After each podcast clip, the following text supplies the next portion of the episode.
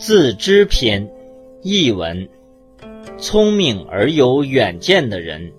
在事情发生前就能看出动向；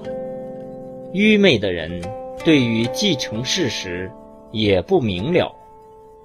因此清楚自己的要害，而能因势利导，谋求对方利益的，就可以获胜。知道何时可以战。何时不可以战的，能够取胜；知道兵多兵少、合理调配的，能够取胜；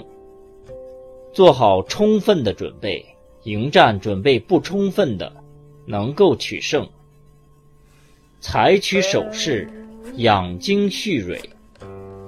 等到疲乏的敌人来犯时再出击，能够取胜。不经过激战就能使敌方陷入困境的，能够取胜。老子说：“能够正确认识自己的人是明智的人。”